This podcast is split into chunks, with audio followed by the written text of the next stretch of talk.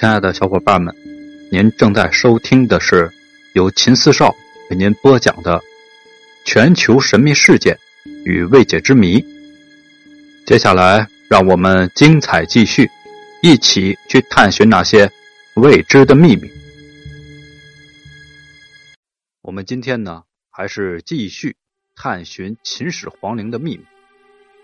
第七个谜团呢，就是秦始皇使用的铜棺还是木棺？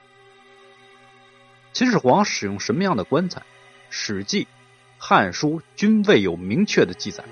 司马迁只留下了一句“下铜而制锅”的含糊记录。于是有学者据此得出秦始皇使用的是铜棺，但从文献记载而言。秦始皇未必使用的就是铜棺，《史记》和《汉书》呢，明确的记载了这点。置铜固其内，漆涂其外，披以玉珠，饰以翡翠，棺椁之力不可胜圆。这里的漆涂其外，饰以翡翠的棺椁，恐怕只能是木质的。如果是铜棺或者石棺，肯定用不着土漆其外，而只有木棺才可以使用土漆。从先秦及西汉的棺椁制度考察，使用黄长题凑的大型木锅是当时天子的特权。自命功劳大过三皇五帝的秦始皇，不可能放弃。黄长题凑的木锅，而改用其他的棺椁。那么第八个谜团是什么呢？第八个谜团就是地宫有没有空间？目前考古勘探表明，秦陵地宫为竖穴式，墓内呢可能有黄长题凑的大型木椁。如果是竖穴木锅墓。墓道及墓锅上部都以夯土密封，这样一来呢，墓室内外严严实实，不会再有任何的空间。然而呢，陵墓主持者之一的李斯则说：“凿之不入，烧之不燃，扣之空空，如下无状。”李斯的这段话如果记载没有错误的话，那么地宫很明显是只有外壳。按理说这段话不会有假，因为李斯呢曾以左丞相的身份亲自主持过陵墓的工程，对地宫的构造是了如指掌。加上这段话是当面向圣上汇报的，应该不会掺假的。如果按李斯所言，可以推断秦陵当是一座密封的、真空的大地宝式的地宫，不然怎么会？扣之空空，又怎么会烧之不燃呢？按文献的记载推理，地宫是空的，且有较大的空间。但由于考古勘察尚未深入到地宫的主要部位，所以地宫内部究竟是虚还是实，目前呢还是一个谜。第九个呢，就是秦始皇的遗体完好吗？二十世纪七十年代中期的长沙马王堆汉墓女尸的发现震惊中外，其尸骨保存之完好举世罕见。由此呢，有人推测秦始皇的遗体也会完好的保存下来。虽然客观上具备保护遗体的条件，但秦始皇遗体是否真的完好的保存下来？如果单从遗体保护的技术而言，相距秦代不足几百年的西汉女尸能够很好的保护下来，秦代也应该具备一体的防腐技术。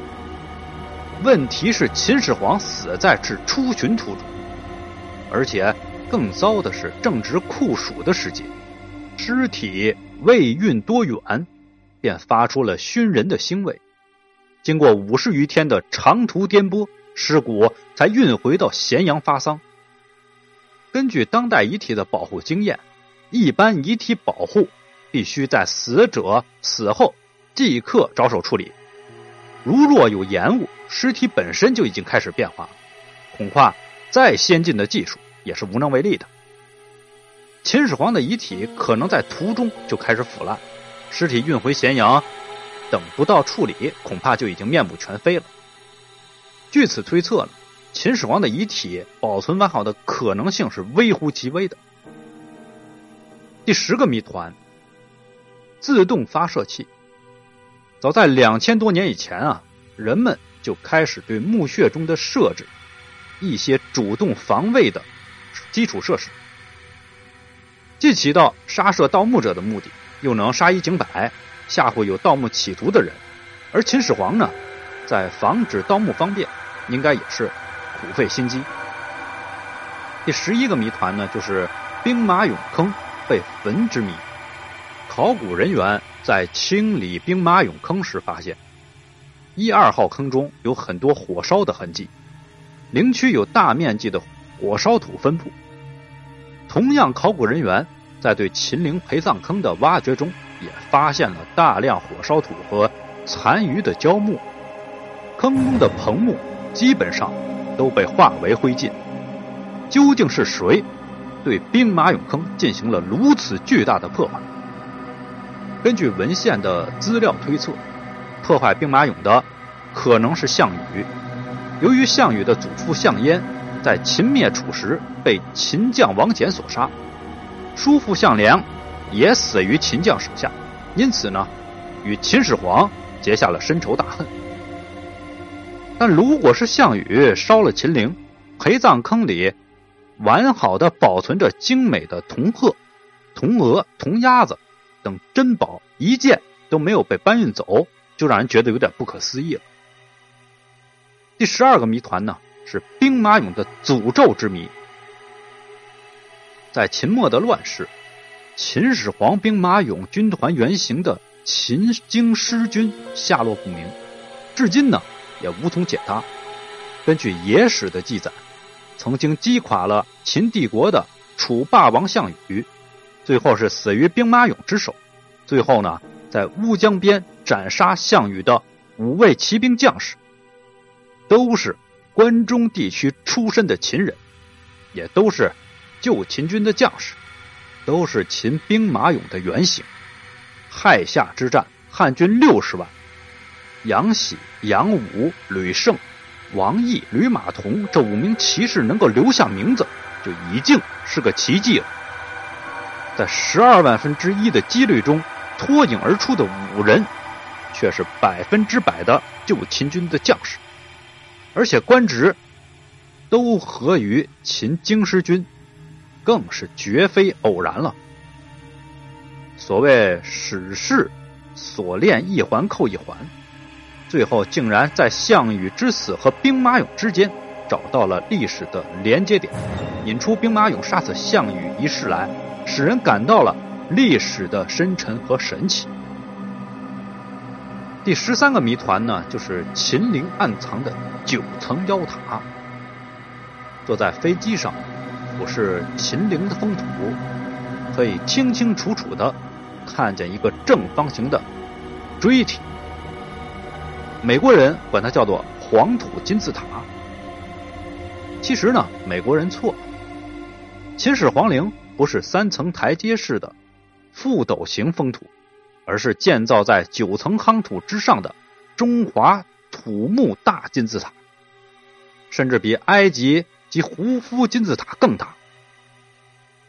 还不仅如此，秦始皇陵的地宫也是一个同等规模的倒金字塔。更让人难解的是，封土抬九层。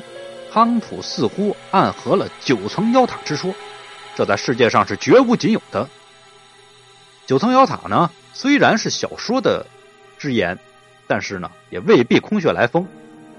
老子讲哲学以建筑作为比喻，有九层之台，始于垒土之说，可见在春秋就有九层之台的建筑了。可惜还没有发现东周的九层之台遗址。秦始皇呢是个怪人。他在地宫呢修建了三十多米的高楼，仅仅是供灵魂出游地宫的。至于地表造九层妖塔之谜，看来呢，还得去求救考古专家的发现。第十四个谜团呢，就是封土取自何处？